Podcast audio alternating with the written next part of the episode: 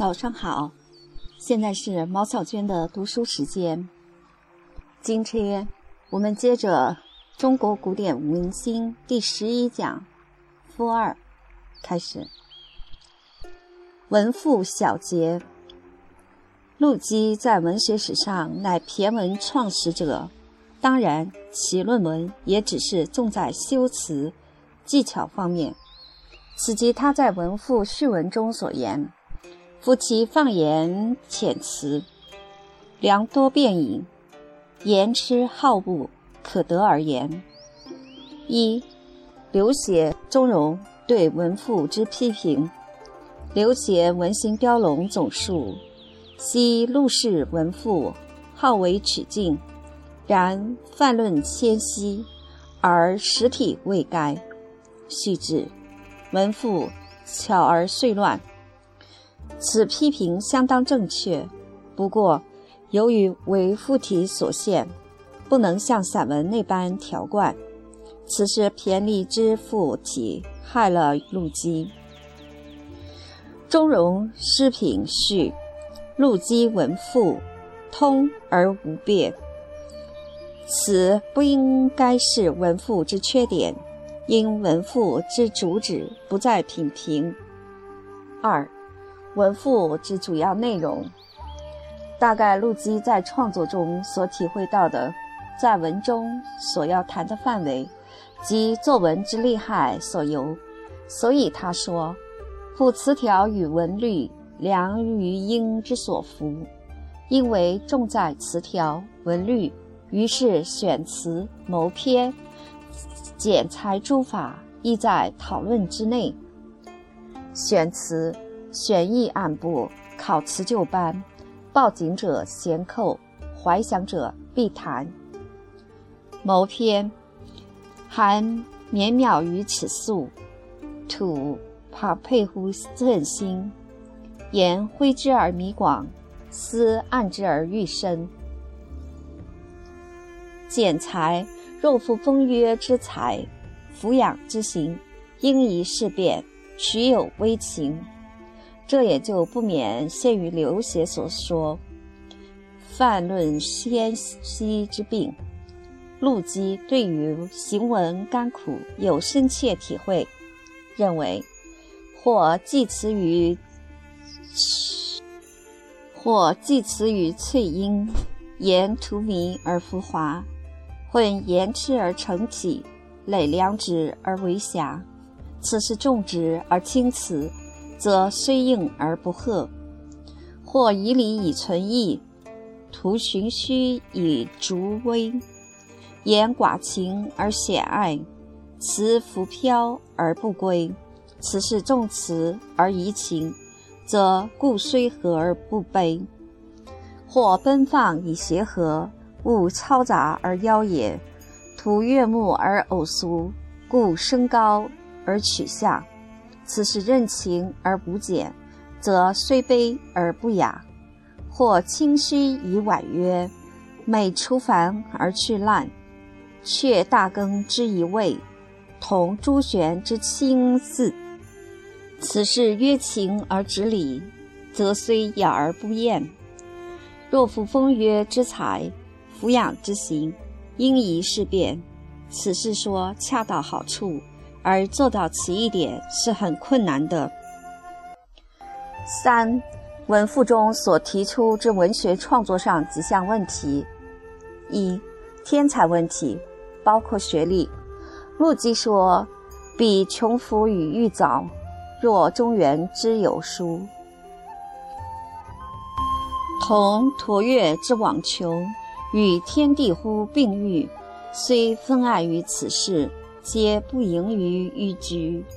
患窃平之履空，并昌言之难属，故故逞拙于短圆，放庸音以足音。哦，刚才的眼睛都看的串行了，还是念错字儿了？再来。故沉着于短圆，放庸音以足取。此是说自己就作家财力短弱，没有生活，不能采撷华词，只能发为庸音，足章而已。二、情感问题包括景物。陆机说：“尊四时以探视，瞻万物而思分。悲落叶于静秋，喜柔条于芳春。心灵灵以怀霜，志渺渺而凌云。”这里包含着作者情感品质的修养问题。陆机认为，如此才能写出好文章。三、想象问题。陆机在这方面写得很精彩。他说：“其实也，皆收视反听，单思傍训，经过八极，心游万仞，其志也。情同龙而弥鲜，物朝夕而互敬。请群一群言之立业，溯六艺之方润，服天渊以安流。”着下泉而前进，于是沈辞浮跃。若游于咸沟而出重渊之声，浮草连天；若汉鸟鹰角而坠层云之峻，收百世之阙文，采千载之遗韵，谢朝花于已披。起西秀于未振，观古今于须臾，抚四海于一瞬。上天下地，往古来今，皆在想象力所及范围之内。要拢天地于形内，错万物于彼端，才见得想象力的丰富瑰丽。四、感性问题，我们谓之灵感。不论何种艺术，待到它组成完整作品的时候，总不能越过感性这一阶段。文学作品尤其如此。这是陆氏独到见解，说的也很精彩。若不因感之余，若复因感之会，通塞之际，来不可遏，去不可止。藏若景灭，行犹响起。方天机之峻丽，夫何分而不理？思风发于于胸臆，言泉流于唇齿，分微蕤以飒沓，为豪素之所拟。闻恢恢以异目，因灵灵而盈耳。此是说感性方浓，不能遏止发露。当它来的时候，酝酿成熟，就能提笔一气呵成。所以，或率意而寡尤，激其六情抵制，志往神流。物若枯木，或若河流，揽银魂以叹，则顿精爽于自求。理意义而欲服，思已矣。其若抽，此是说感性不来，也不能勉强去酝酿。当他不来或已去的时候，即使勉强写作，而时机未熟，也不免徒劳无功。所以或结情而多悔。想象和感性这两点，在文赋中提出的比较突出。文赋序中所谓“美自主恩，犹见其情者”。可能亦重在此两方面。四，陆机文赋在文学批评上所提供之问题：一、问题之辨析。文赋论文体比典论论文又详细一些。陆机说：“诗原情而起迷，赋体物而流亮。”被批文以相直，累缠绵而凄怆；明博约而温润，真顿挫而清壮；颂悠游以兵卫，论精微而朗畅；奏平彻以娴雅，说伟业而绝狂。虽区分之在兹，亦尽邪而致放，要辞达而离举，故无取乎冗长。